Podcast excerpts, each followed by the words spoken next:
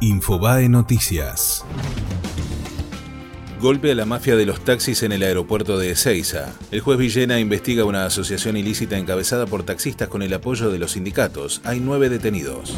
Le hicieron una cesárea a la nena de 11 años que fue violada en Tucumán. Cursaba un embarazo de 23 semanas producto del abuso sexual de la pareja de su abuela. La menor y su madre habían pedido la interrupción legal del embarazo.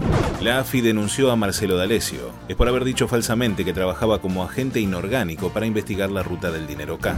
Mauricio Macri anunció un plan de financiamiento para las pymes. Se trata de financiamiento barato a las pequeñas y medianas empresas con tasas de 25 a 29%.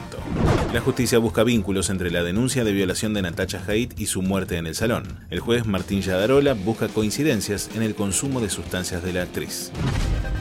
Fue Infobae Noticias.